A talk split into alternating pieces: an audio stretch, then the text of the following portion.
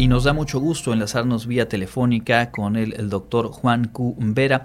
Él es profesor investigador de la Facultad de Medicina Veterinaria y Zootecnia y queremos eh, conocer de primera mano cómo es que ha arrancado, cuáles son las actividades que se estarán llevando a cabo a partir de hoy hasta el día 8 en el taller de la Red de Investigación en Ganadería Baja en Carbono. Doctor, muchas gracias por su tiempo y bienvenido a Contacto Universitario.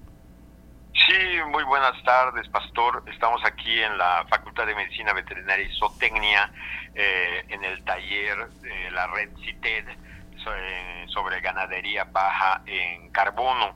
Este es un, es un taller eh, organizado aquí en facultad con la participación de investigadores de Argentina, de Uruguay, de Brasil, de Chile, de Perú, de Colombia y México en esta ocasión. La, Universidad Autónoma de Yucatán pues es eh, la anfitriona de este taller que está eh, orientado a presentar eh, los resultados de nuevas investigaciones sobre las emisiones de gases de efecto invernadero, en particular sobre el metano y el óxido nitroso. Esta emisión de gases de efecto invernadero pues tiene una implicación importante en cuanto al cambio climático. Sabemos eh, y es por todos conocido que el cambio climático está afectando a las economías de los países.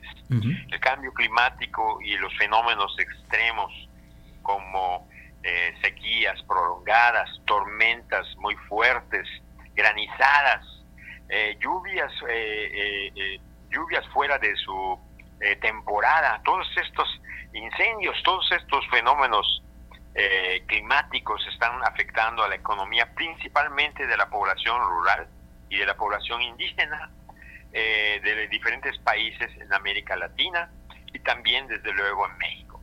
Entonces, en estos días, precisamente en este momento, aquí en Facultad de Medicina Veterinaria y Zootecnia, investigadores de esos países, estamos discutiendo eh, los resultados, los diferentes enfoques que estos eh, investigadores están aplicando en sus países para conocer la línea base de emisiones de estos gases de efecto, efecto invernadero potentes como un metano, que tiene 28 veces el potencial de calentamiento global con respecto al CO2, y del óxido nitroso, que tiene un potencial de calentamiento global de 265 veces con relación al CO2 y eh, proponer algunas estrategias para mitigar estos eh, la emisión de estos gases en el sector ganadería.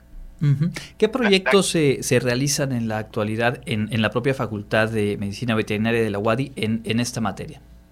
En la Facultad de Medicina Veterinaria y Zootecnia se están realizando ahorita proyectos con apoyo del Consejo Nacional de Ciencia y Tecnología, con apoyo del de CIAT. Eh, eh, del CIE, del Centro Internacional de Agricultura Tropical, orientados precisamente a la determinación de los factores de emisión de estos gases de efecto invernadero, ¿no?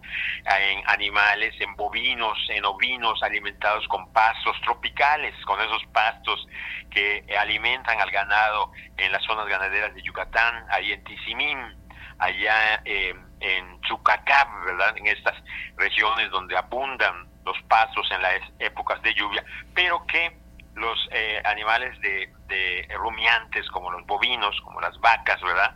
Como los toros, pues emiten eh, producto de la fermentación de los carbohidratos en el rumen eh, este gas metano, ¿no? Que y el intento pues es mitigar, reducir esas emisiones para que los para en el intento por combatir el impacto de los sistemas productivos sobre las emisiones de esos gases, por lo tanto sobre el cambio climático, ¿no? En los en el sector ganadería, ¿no? Es así como eh, otros grupos de investigación trabajan en otros sectores de la economía, en el sector energético, ¿verdad? En el sector industrial, en el sector de residuos, pero en nuestro caso, nuestro grupo de investigación en el cuerpo académico de nutrición de rumiantes y medio ambiente en el trópico, aquí en facultad, pues estamos involucrados en, la, en contribuir a estos a estos a estos a este tipo de investigación que de hecho ha contribuido al inventario de gases de efecto invernadero del estado de Yucatán que en su última edición 2021 utilizó resultados provenientes del trabajo de estudiantes de licenciatura y posgrado aquí en facultad a ese documento que ahora pues el que es el que norma eh, este la, la lucha contra el cambio climático en Yucatán en particular. Y bueno eventualmente ojalá se pueda hacer una contribución hacia el inventario nacional verdad a ese gran inventario de México que es donde lo, lo coordina pues la Semarnat, el Instituto Nacional de Ecología y Cambio Climático, que son las instancias eh, eh, que, son las que norman y, y, elaboran este tipo de documentos que con los que contribuye México a la, ante la Convención Marco de Naciones Unidas sobre Cambio Climático, que recién finalizó eh, hace unas pocas semanas su reunión en Egipto. Así es. Eh, doctor, a reserva de que podamos platicar una vez finalizado este taller y para redondear esta entrevista de hoy, le preguntaría eh, cuál es la expectativa, digamos, a partir de este espacio de diálogo entre investigadoras, investigadores de varias partes del continente para poder fortalecer lo que se realiza aquí en Yucatán en materia de ganadería baja en carbono. Sí, muy, muy, interesante. Eh, desde luego, están los estudiantes, tanto de licenciatura como de posgrado de facultad, pues recibiendo de primera mano aquí en, en, eh, en facultad la discusión, ¿no? De hacia dónde se puede dirigir esta investigación, este tipo de investigaciones, precisamente para mejorar la productividad de la ganadería, ¿verdad?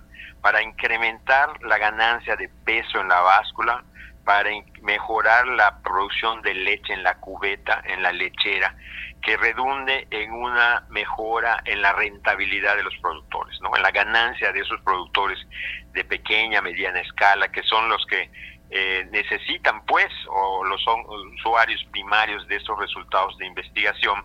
Y precisamente ahora estamos discutiendo este tipo de, de, de nuevas opciones, ¿verdad?, de alimentación de los animales, de manejo de los animales, de una nueva ganadería, le llaman de mayor precisión, una ganadería de precisión que mejore los resultados de los resultados productivos en sí mismos, pero que también tenga una menor emisión de gases de efecto invernadero con los recursos naturales disponibles en la península de Yucatán.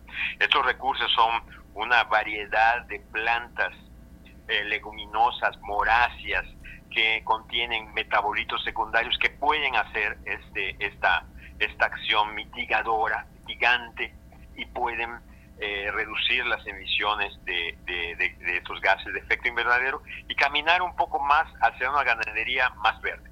A una ganadería le llaman ahora climáticamente inteligente, pastor.